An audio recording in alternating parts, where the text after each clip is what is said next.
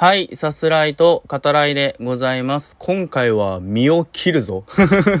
身を削って話すぞっていう、えー、ところがね、どうしてもそうならざるを得ないでやろうというね、えー、感じがしますけど、今やっていきましょう。さす方でございます。えー、エロはね、あんまりこう、指す方、えー、今までもお話ししてる、えー、わけではないとは思うんですね。まあ、言っ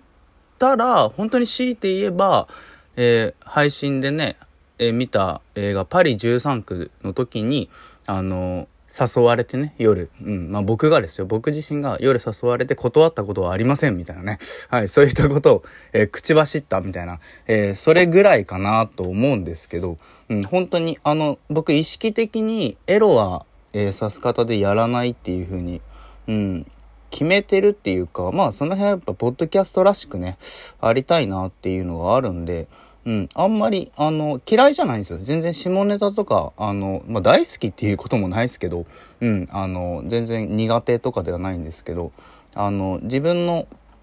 この番組ではあんまり出さないっていうふうには決めてて、ただ、あの、ずっとね、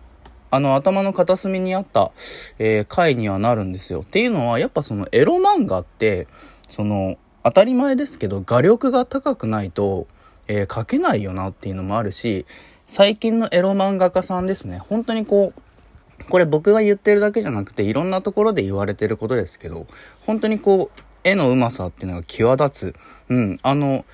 それはさ、あの、エロシーンだけに限らずなんですよね。例えば街の風景であったり、あの、細密、本当に緻密なね、絵で描かれる、あの、ことが、えー、多かったりするので、すげえなって思うものっていうのが、うん、あの、めちゃめちゃあるんですけど、ただ、とはいえですね、僕自身その、エロ漫画めちゃめちゃ詳しいかっていうと、そういうわけでもないし、あの、普段すごい読んでるかっていうと、別に人に語れるほどね、あの、読んでるわけでもないので、好きですけど、はい。指す方で、そのカルチャーとして扱うには、ちょっと難しいかなとは思ったんですけど、まあ、恐れずね、やってみようぜと。はい。何を意気込んでんだって話ですけど、うん、あの、まあ、やってみようかなと思って、えー、今回お話しさせていただきます。絵がうまいエロ漫画家さんについてですね、この人の絵はすごいいいぞっていう、うん、あの、そういった方をね、あの、本当に、えー、自分のコレクションを探りながら。ひどいでしょ。うん、あの、どうしてもね、もうそれやっていくしかねえよなと思って、はい、本当に、もう、必聴ですよ、皆さん。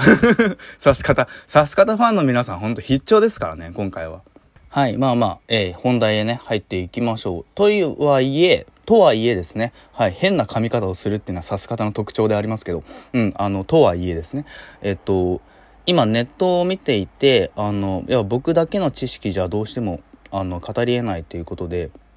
えー、絵がうまい、エロ漫画で検索しまして、あの、ヒットしたものを、とりあえず、あの、お話ししていこうかな、お伝えしていこうかなと思います。その中で、特に確かにこの人、あの、絵うまいなって思う人がいたんで、ちょっと取り上げていくとですね、1人目はですね、えー、ひなはらえみさん。はい。この方、えー、女性作者の方ですね。うん。あの、本当に絵が可愛らしくて、非常に端正ですね。ザ・エロっていうのともちょっと違う、あの、少女漫画タッチの、うん、あの、そういった絵柄になるのかなと思います。非常に可愛らしいですね。うん。コミック快楽天の中心メンバーでもあるっていう風にね、あのネットには、えー、書かれてますけど、うん、本当に、あ、てか僕が言った通りですね、あの、今見させていただいているサイトのあの記事の作者さんもですね、えー、少女漫画のように線が細く出てくる女の子もみんなおしゃれっていうふうにね、えー、書かれていますね。男性目線のエロさも見事に表現していると。うん。で、えっと、彼氏とセックスに至るストーリーは様々ありますが最終的には女の子が幸せになる展開がいいですねっていうふうに書かれてますね。そういったところが特徴がねあるみたいです。はい。で、次行きましょう。えっ、と、この人も上手ですね。えっ、と、人気作家であるヘリオさんっていう、ヘリがカタカナで、オが、まあ、なんとかオ、テニオ派のオですね。はい。ひらがなで。うん、ヘリオさんですね。えー、幸せな気持ちになれるエロ漫画で、えー、ファンザでもお気に入り登録1万超えの大ヒットですと、うん、書かれておりますあのこの方もあのちょっと少女漫画チックな、うん、あの非常にこう線の細さが際立つし書き込みがすごいなっていう風に感じますね。その別にエロいシーンじゃなくても、うん、あの女の子の制服だったり、えー、描き込みがねすごいですね。うんえっと今見させてもらってるのが「やみつきフェロモン」っていう作品ですけどうんあのまあ、それについての記事ですけどはいあのちょっと読んでみたいなっていうふうに、うん、思いましたね。で、えっと、僕が見させてもらってる記事の1位になってる。あと別のランキングにも入ってるんですけど浜尾さんっていう、えー、これローマ字ですね。最初の H だけが大文字の浜尾さん、えー、エロ漫画誌「快楽天」などに掲載された短編12タイトルを収録した作品があっててそれがキャンディードロップっていうものらしいですけど、うん、これがねあの僕が読ませてもらってる記事では1位、はい、絵がうまい、えー、エロ漫画ですね、うん、そうなって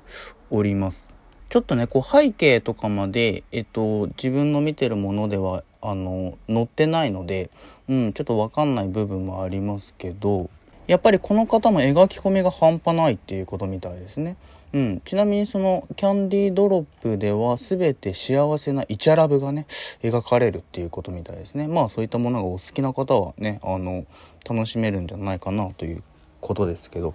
えー、こっからですねもうしょうがないんで自分のコレクションから お話ししていく、えー、そうなりますね。というかまあ今回お話しするにあたってまあこの人はとりあえずあの、取り上げておくかっていうね、そういう感じで喋らせてもらう人もいるんですけど、うん、あの、これまでのラジオトークですね。はい。あの、そちらのライブでは僕ちょいちょい実は言ってはいるんですけど、この方絵うまいぞっていうことで、はい、あの、まあ、あの、大御所です結構。はい。あの、武田博光さんですね。はい。まあ、あの、エロとしては、いわゆるネトラレですね。うん。まあ、それが、あの、多く描かれてる、えー、方ではありますけど、まあ、この方絵が非常に上手くてというかその実際にさ、えー、少年誌であの別に全然エロじゃない、うん、あの漫画も掲載されてたんですね。あの、負けん気っていう作品で、えー、知られてるんですけど、とりあえず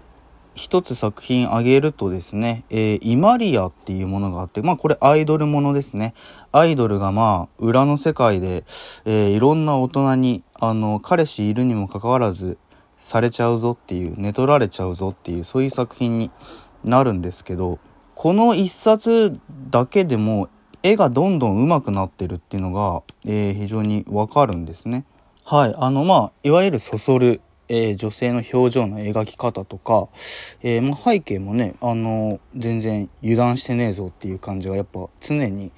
あるし、その、まあ、エロ漫画としてのケレン味っていうんですかね、あの、ボディーラインとか、その、出過ぎじゃねっていう ところもあるっちゃあるんですけど、あの、まあ、そこも含めて、あの、一つの面白さみたいなものになってるし、うん、あの、まあ、いわゆるエロスですよね。うん、にもちゃんとなってるし、最近だとねあのファンティアっていう、えー、サイトであの投稿もねされてますけどあとあの漫画家さんその武田さん自身すごいイケメンですよねうんあのツイッターとかも拝見あのしたりしてましたけどはいあの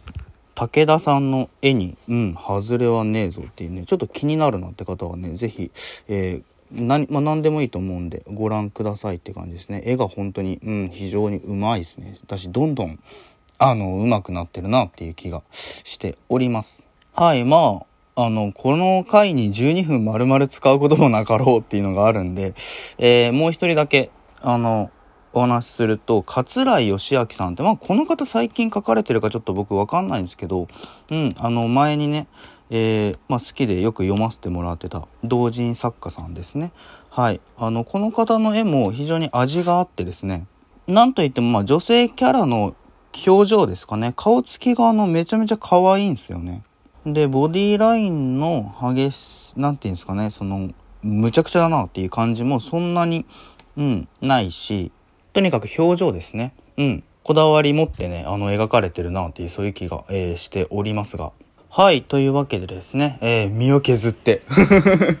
ちょっとだけだけど、はい、お話ししてまいりました。あの、今の本当に、えー、エロ漫画家さんもですね、非常にあの、端正で緻密な絵を描かれる方が本当に多くてですね、あの、別にエロを楽しむために読まなくても、うん、その画力をね、堪能するっていう、そういう見方もあるのかなと、すごく思いますね。まあ一つのカルチャーとしてですね、あの、聞いてくださる方も、あの、読めよというわけでは決してないですけど、あの、そういうこともあるんだなっていうふうに思っていただけると幸いでございます。はい。では、また。